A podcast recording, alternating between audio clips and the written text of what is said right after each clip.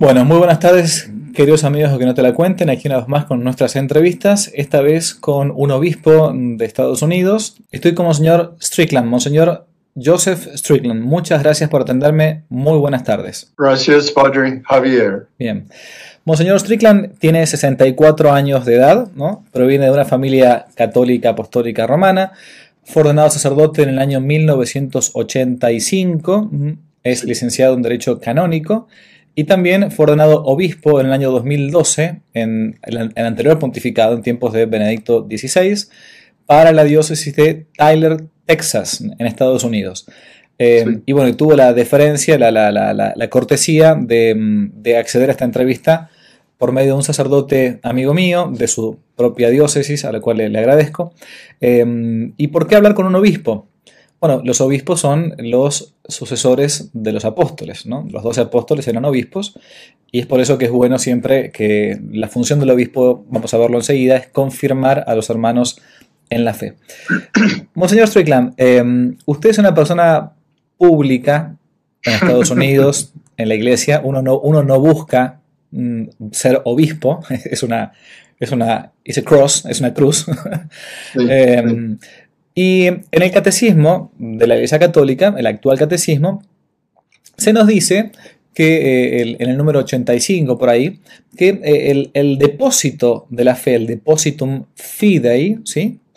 Eh, debe ser interpretado principalmente por los obispos en comunión con Roma, con, la Santa Sede, ¿no? A veces hoy en día mucha gente no sabe qué es esto del depositum fidei, el depósito de la fe que un obispo debe intentar conservar y transmitir. ¿Cómo nos puede explicar usted a nosotros, los simplemente bautizados, qué es esto de depósito de la fe y qué significa conservar ese depósito? Pues uh, gracias, Padre Javier. Yo creo esa pregunta es en el corazón, en el centro de la realidad de la iglesia por nuestro tiempo y por toda la historia de la iglesia, el depósito de fide es Cristo, muy sencillo pero muy profundo. ¿Quién es Jesucristo? Su verdad, su vida, su presencia y guardando Él es, es una ayuda como un obispo, es una gran responsabilidad, esa promesa para guardar uh, el depósito de, de FIDE. Um, y creo es como guardando la persona de Cristo en el mundo. Él está aquí con nosotros como su promesa. Él dice que estoy con ustedes hasta el último momento del mundo.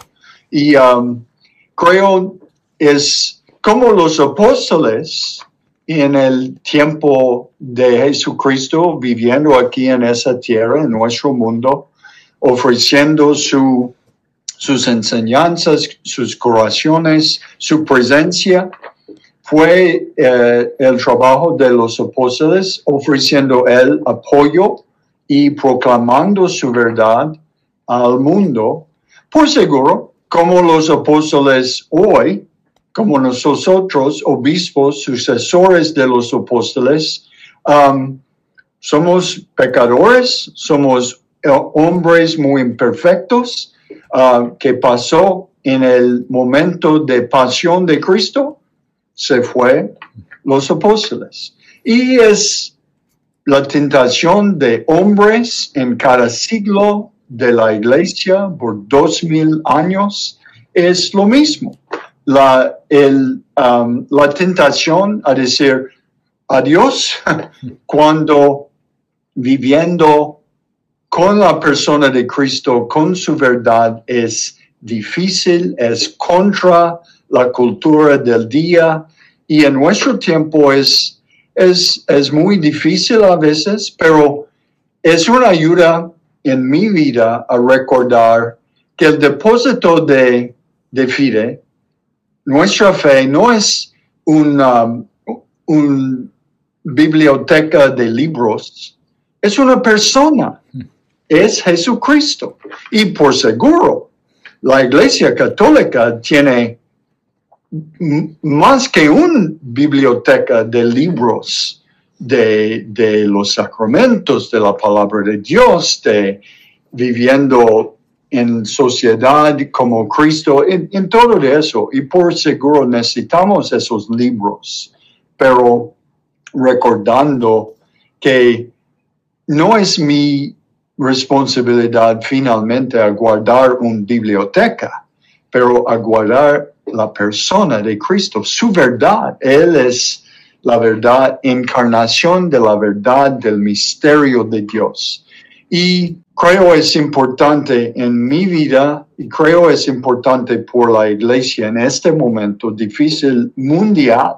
Es un momento difícil por cada país, cada familia, realidad. Uh, es la buena nueva. ¿Qué significa el Evangelio? El depósito de fe es la buena nueva por humanidad. Sí, es, es una lucha, es difícil, es una cruz a veces, pero es la buena nueva, es gozoso, es poderoso para transformar nuestras vidas. Eso es lo que necesitamos recordar y compartir a cada persona quien podemos. Es, esa es buena nueva, es gozoso, es un tesoro de viviendo con la persona de Cristo. El, el, el depositum fide, o sea, el, depósito de la fe, es esto, como dice señor Strickland, ¿no? Es, es Cristo mismo vivo, que no puede ser cambiado, que no puede modificarse. Ahora, Monseñor, en estos últimos años em, estamos viendo en, la iglesia una crisis grande, muy grande. Usted en algún momento habló hasta de, un, de una separación, de, un cierto, de, una posibilidad hasta de cisma en la iglesia, porque es real, nadie es, no hay que ser muy eh, inteligente para darse cuenta. Em, y si la pregunta mía es si la función de la iglesia es conservar el depósito de la fe, ¿qué sentido tiene, em, como algunos ahora pretenden, intentar todo el tiempo buscar que la gente opine sobre la teología, sobre, sobre los sacramentos, sobre los mandamientos.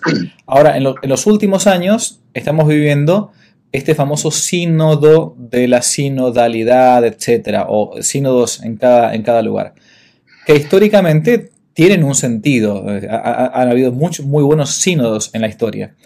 Pero en este proceso que estamos viviendo de sinodalidad, estamos viendo que algunas conferencias episcopales, eh, mayoritariamente, por ejemplo, Alemania, eh, no están guardando el depósito de la fe, sino que están buscando una teología desde abajo, como dicen algunos, ¿no?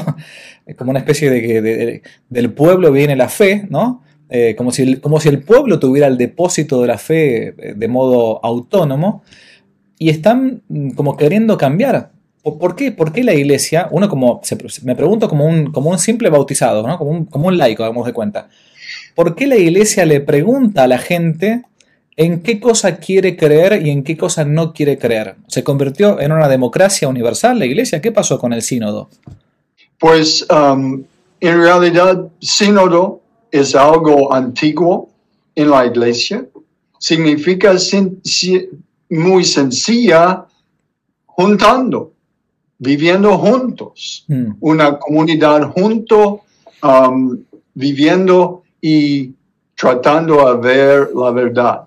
Um, yo creo, en mi opinión, como un bautizado, sí soy obispo, pero finalmente, viviendo mi bautismo por usted como un sacerdote, el nivel lo más básico por cada persona bautizado es viviendo nuestro bautismo, viviendo las promesas bautismales.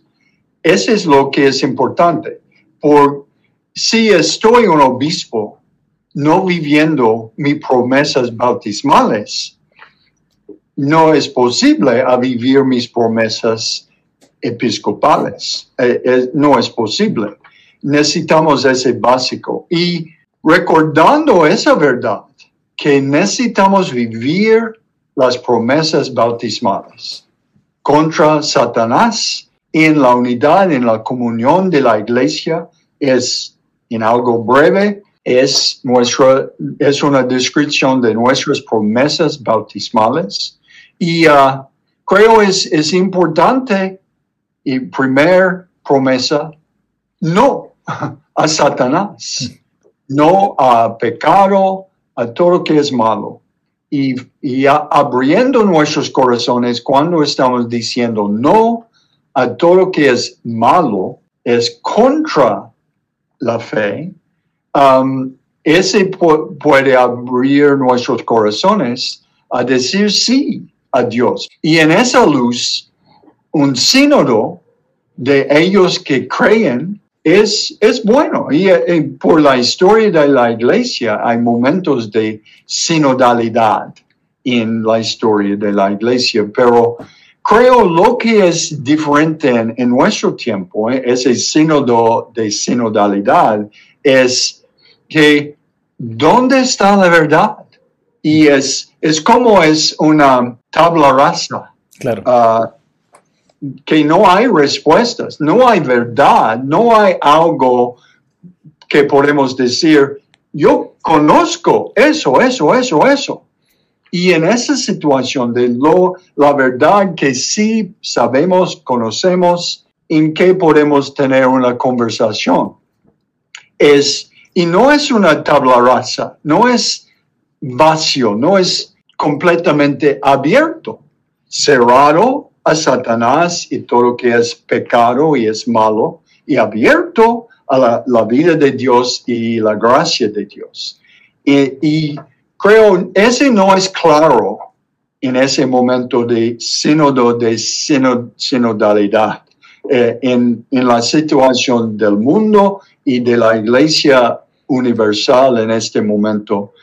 Creo no hay claridad que si tenemos la verdad, tenemos Jesucristo, encarnación de la verdad, y en luz de Él, en su luz, podemos juntar y entender mejor las preguntas, las situaciones, y probablemente en cualquier país y por seguro en el, la cultura de nuestro país, de los Estados Unidos, hay muchos diciendo, oh, ustedes, ustedes católicos buscando y sin amor y sin cariño por, por cada persona.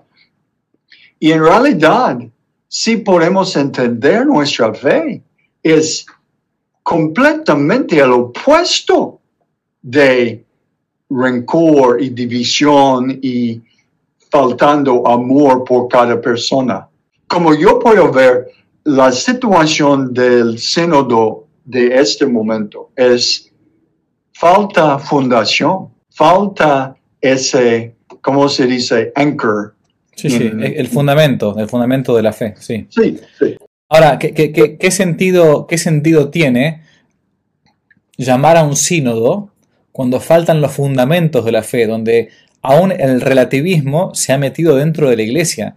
¿Tiene sentido llamar a un sínodo en estos momentos?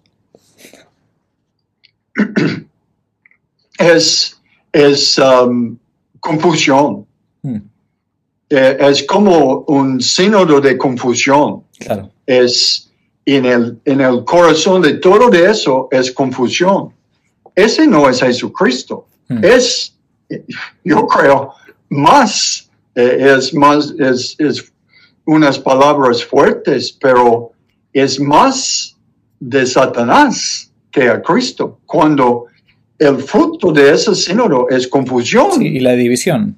Jesucristo no es confusión. Hmm. Él es la luz y Él es claro y difícil. Es una, soy pecador y cada persona sí tenemos responsabilidad de nuestros corazones cada persona del mundo. Y estoy primero diciendo, soy pecador y necesito Cristo. Pero en ese momento de sínodo de sinodalidad es, es como no, como yo puedo oír, no es algo que podemos inmediatamente entender que soy pecador. Cada persona participando en el cénalo. Soy pecador y tengo pecados en que Jesucristo puede ayudar mi vida, no solamente a la otra persona. Y a veces la, la gente contra la iglesia católica está diciendo, oh, siempre juzgando a la otra persona. Primeramente, necesitamos juzgar nuestros corazones, una examinación de nuestra conciencia muy fuerte, muy con gran humildad. Pero cuando no hay eso en esa conversación, es confusión, es, no es una ayuda por la otra persona, pero es, es más o menos como yo puedo ver oportunidad de conversar con una persona que tiene la misma opinión que yo tengo. Y ese, ese no es la luz de Cristo. Podemos ver en varios momentos del ministerio de Cristo en bonitas conversaciones con um, la mujer en... Uh, ¿cómo se dice? Adúltera. ¿Mm? Adúltera. Sí, sí, sí. O la mujer también en uh, um, the, the, well. De pozo, el pozo de Siquem, sí. Sí, sí, sí. sí. Esa conversación es siempre en, en la, el Evangelio una persona abriendo su corazón a cambiar en la luz de Cristo. Ese es el amor de Cristo, el amor de Dios, quien en el Evangelio de San Juan, él dice en, palabras muy bonitas, Dios es amor. Pero ese es algo de la confusión. ¿Qué es amor? Mm. Y cuando es solamente un sentimiento, no es amor. Amor es algo de sacrificio, algo de compromiso, algo de diciendo, creo eso y me voy a vivir esa verdad. Este es el amor de Cristo, el modelo de amor de Cristo. Pero en nuestro mundo y muchas veces es una lástima en ese tiempo en la iglesia, amor, y, la gente habla de amor como un sentimiento puro, sentimiento que puede cambiar de ese momento a otro momento. Y en realidad, amor, como Dios es amor, es siempre fuerte en la vida y, lo mismo, no cambiando. Claro, caritas, caritas in veritate, ¿no? La, caridad en la verdad, ¿no? Sí, correcto. Eh, lo, llevo a un, ámbito más, más local. En la, en la Iglesia Católica, que peregrina en Estados Unidos, ¿no? Em, ha habido en los últimos años, últimas décadas, un gran movimiento en favor de la vida, ¿no? Pro, pro vida, pro life, ¿no? Em, tanto que gracias a esto, a mi entender, eh, lograron la, limitación o, la anulación del famoso fallo Roe versus Wade el año, el año pasado, es una victoria muy grande de los, de los católicos y los cristianos en general en, Estados Unidos. En base a esto que recién decíamos, que no puede uno llamarse católico si no profesa la verdad de Jesucristo, la verdad, la verdadera fe católica. ¿Por qué a usted le parece, eh, es una pregunta eh, que no es una pregunta inocente, ¿no? Eh, es para que, nos enseñe. ¿Por qué a usted le parece que una persona que públicamente hace profesión del de, aborto, ¿no? Nancy Pelosi o incluso aquellos católicos liberales, ¿no? como yo, yo puedo decir que podemos catalogar al presidente de Estados Unidos, Joe Biden, ¿por qué le parece a usted, si le parece, que no deberían acercarse a comulgar eh, teniendo estas ideas y no arrepintiéndose públicamente de este tema? Pues es una pregunta muy serio y uh, yo puedo decir, uh, yo creo finalmente um, que cuando una persona está diciendo el derecho de aborto es, es principal del país o del mundo, de la humanidad, yo creo es una expresión de la realidad que ellos, y hay muchos, hay muchas personas, como los líderes de quien usted está hablando y los varios personas en cualquier comunidad. Um, creo es, es una indicación que esa persona no entiende el amor de Dios por esa persona lo mismo, por esa persona personalmente. ¿Cuándo podemos decir que otra, podemos um, matar otra persona? Ese es aborto, en realidad. Um, estamos diciendo, no entiendo el valor de mi vida y de la vida de, la otra persona. Yo creo ese es en el, en el corazón, en el centro de la pregunta. Y creo uh, otra vez, no puedo entender esa opinión eh, y que hay, hay mucha lucha en nuestra sociedad con muchas personas luchando por el derecho de aborto muy fuerte, con gran rencor y con una fuerza de energía. Cuando ese es lo que está pasando, creo esa persona no entiende el amor de Dios por su vida. Y ese es porque no entiende el valor de la vida de otra persona. Creo Um, la situación de aborto y, Roe v. Wade, um, gracias a Dios, es un, un, cambio de la ley, de la situación en la dirección correcta, pero todavía es, es una lucha en nuestra sociedad y en, realidad en muchos, muchos lugares del mundo creo finalmente es que no, no estamos entendiendo el amor de Dios y, y recordando que nuestra vida es regalo del Dios de creación.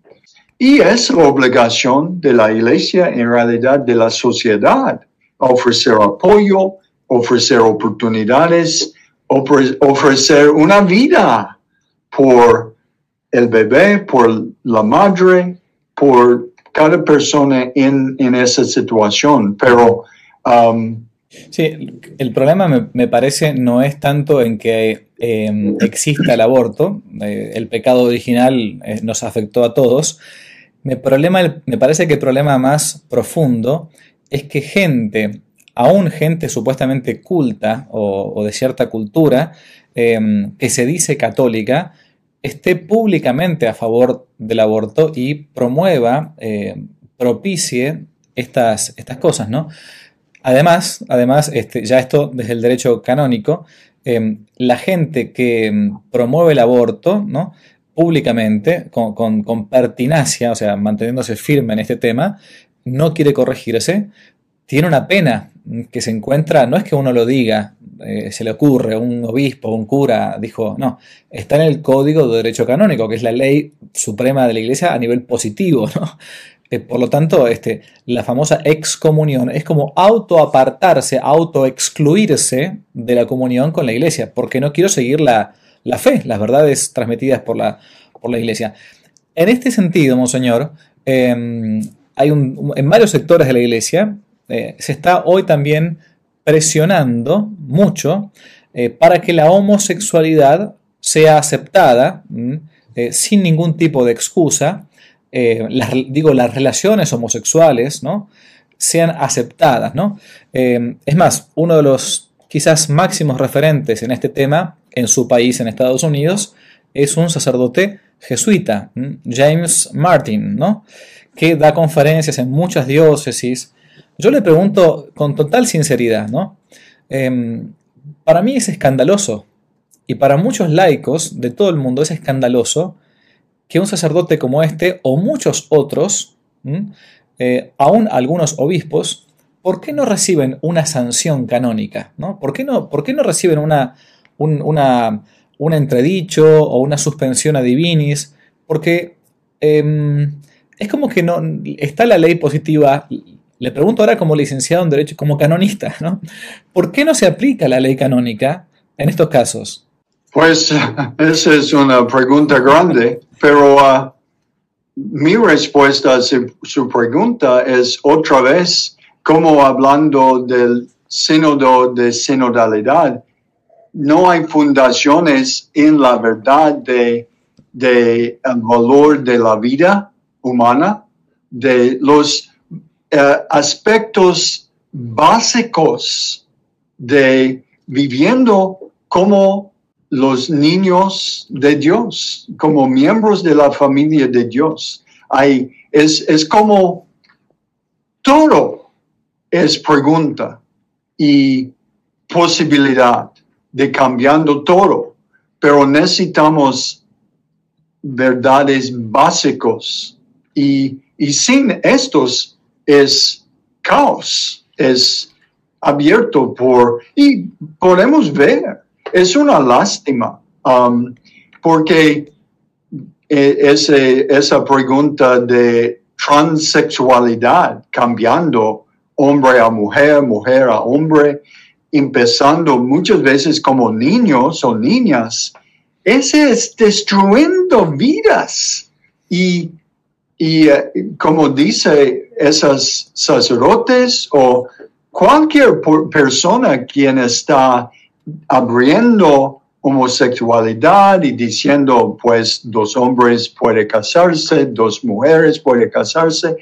Ese es contra, no solamente contra la ley de la iglesia, por seguro es, pero es contra la ley natural, la ley que podemos ver en, en nuestro mundo, en la historia de humanidad. ¿Dónde está el futuro de una familia de dos hombres.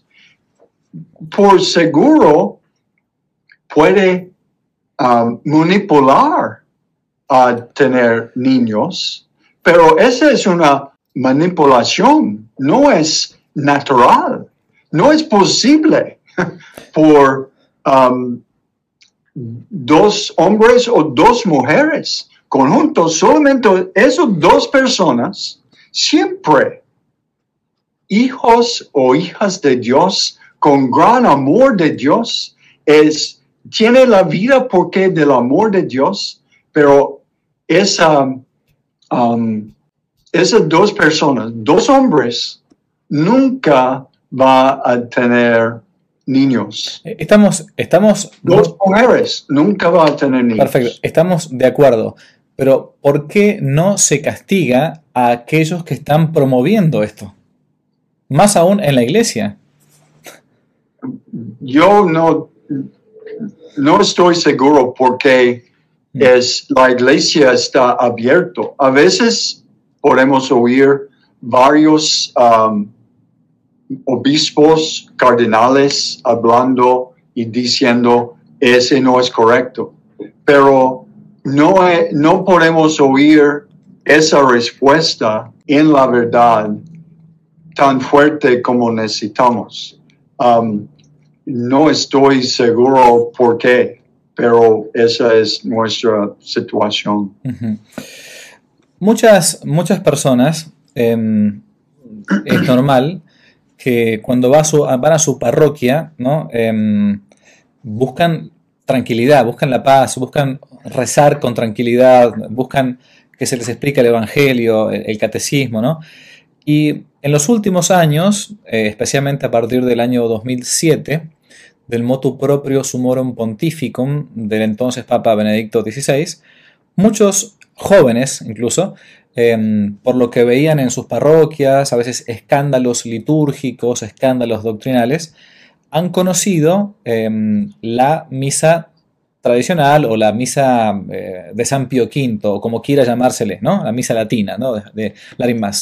Em, ¿Por qué cree, por qué cree usted que a pesar de que ese em, modo de celebrar la misa tiene muchos frutos, en muchas parroquias, con muchos jóvenes, mucha gente, muchas familias numerosas, ¿por qué cree que en, la iglesia se la ha querido limitar o, casi como arrinconarla, ¿no? Este, eh, para que solamente pueda ser celebrada en algunos lugares, bajo ciertas circunstancias. Eh, ¿Por qué cree eso? Y segunda cosa, ¿cómo ve el futuro de esto, más en algunos años, sobre esta situación de la misa tradicional? Sí, um, pues yo creo en, esa situación de la misa. Um, otra vez es yo creo lo que es lo más importante es recordando Jesucristo. ¿Qué es la misa? La Eucaristía es una celebración de la palabra de Dios y del sacramento de la Eucaristía, donde pan y vino va a ser Cristo, el Hijo de Dios. Esa es nuestra fe. Muchas católicas posible no creen, pero esa es la fe católica y necesitamos ayudar a ellos a regresar o empezar creyendo lo que es la fe de la Iglesia Católica, que ese pan y vino es en la palabra transustanciación, es en realidad el cuerpo y la sangre de Cristo. Creo, ese es en el centro de la pregunta, porque cuando si creemos esa realidad, que la Eucaristía es real, la presencia real de Cristo, el Hijo de Dios, que falleció en la cruz y resucitó con el Padre en el, en el cielo, en ese momento, cuando tenemos esa fe, como eh, el Papa Benedicto, cualquier um, liturgia, cualquier rito es bonita porque es, es ofreciendo Cristo. Pero cuando no tenemos, creo ese es en el, en el centro de la pregunta, que obispos y sacerdotes que no, en realidad no crean que la Eucaristía es una presencia real, es solamente un, un símbolo de unidad y, varios um, posibilidades de expresando lo que ellos creen, pero no, es, no tiene la fe que en realidad es la presencia de lo mismo Cristo que habla y trabajando en el Evangelio. Y uh, cuando esa es la realidad, por eso ellos no no quieren continuar con la misa en latín porque es antiguo y uh, está diciendo eh, necesitamos cambiar la misa, cambiar los sacramentos. Pero yo creo, yo puedo ver, como usted dice, um, los jóvenes, los, las familias jóvenes uh, con muchos niños participando en la misa latín ellos creen, ellos sí creen que el pan y vino sí es el cuerpo y la sangre, alma y divinidad de Jesucristo. Lo mismo, viviendo, como él dice, Jesucristo dice, estoy con ustedes hasta el último momento del mundo y la Eucaristía es una expresión de eso. Yo creo la conexión entre la fe en la presencia real y la celebración de, la misa en latín. Hay una conexión que cuando no hay una gran fe en, la, presencia real de Cristo, y es más una juntando el pueblo, una, una comunidad, cuando ese es el foco, ese es en el centro, ese es porque, porque la misa en latín es más en concentración en el centro. Eh, yo no tengo mucha experiencia en la misa latín, en realidad, por muchos años nunca me he experimentado, pero en mi experiencia, limitado pero real, cada aspecto de la misa latín habla de Cristo y porque ellos que crean y quieren que la misa es, es más una comunidad del pueblo, una comunión de la, del pueblo de ese mundo, ellos no quieren esa misa que solamente habla de Cristo. Ellos quieren algo que habla de nosotros. Y en mi, mi esperanza es más o menos como dice el Papa Benedicto, los dos juntos, los dos celebrando varios aspectos, porque la misa es finalmente una celebración de Jesucristo. Y cualquier rito, cualquier lengua, cualquier expresión, sí es, es válido y es una celebración de Cristo. En nuestra diócesis tenemos muchas misas en inglés y en español. Cualquier misa en cualquier lengua, el centro del corazón es Jesucristo. Y cuando estamos viviendo y recordando eso, creo la puerta está abierta por celebraciones de hay más o menos 22, 23 ritos en la comunión de la iglesia romana. Um, y necesitamos recordar esa riqueza, pero yo creo en el centro de la pregunta es la fe en la presencia real y, y la fe que ese es algo tan importante de la misa. Correcto. No le quiero quitar más, más tiempo, monseñor. Este, le quiero dejar las últimas palabras para que trate de eh, cumplir el oficio propio del obispo, que es confirmar a los hermanos en la fe. Si nos quiere decir unas últimas palabras para estos tiempos difíciles que estamos viviendo hoy en la iglesia, de división, de opinión, de relativismo, ¿Cómo puede ser un obispo para confirmar a los hermanos en la fe? Pues finalmente recordar Cristo, establecer cada día una relación más profundo, más cerca del, del Sagrado Corazón de Jesucristo.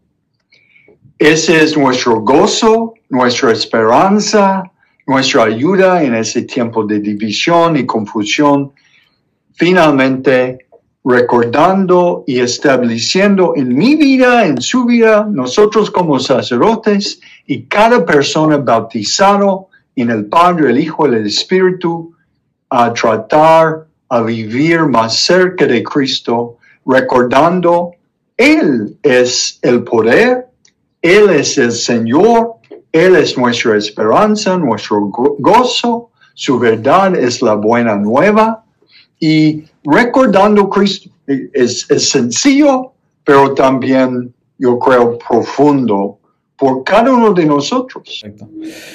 Le agradezco muchísimo, Monseñor. Si puede, si no, no, no, no lo molesto, nos da la bendición para, terminar. ¿Mm? Sí. ¿Mm? Padre Todopoderoso, pedimos su bendición por cada persona participando con nosotros. Ayúdanos a vivir con más amor, más fe, más esperanza en la luz que tenemos, porque de la vida, la pasión, el fallecimiento y la resurrección de Jesucristo, su Hijo, por nosotros, nuestro Salvador, y que nuestra Reina María, la Madre de Jesucristo, pueda ofrecer siempre su intercesión por cada uno de nosotros. Pedimos esa bendición de Dios en el nombre del Padre, el Hijo, el Espíritu Santo. Amén. Muchas gracias. Hemos conversado con el señor Joseph Strickland, obispo de Tyler, Texas, un obispo católico. Que los bendiga mucho. Si les gustó el video, aparte de suscribirse, activar la campanita y comentar, en la descripción de este video se van a encontrar con el link de la plataforma Patreon, un modo concreto de apoyar este apostolado que intenta hacer una contrarrevolución cultural y espiritual. Dios los bendiga y que no te la cuenten.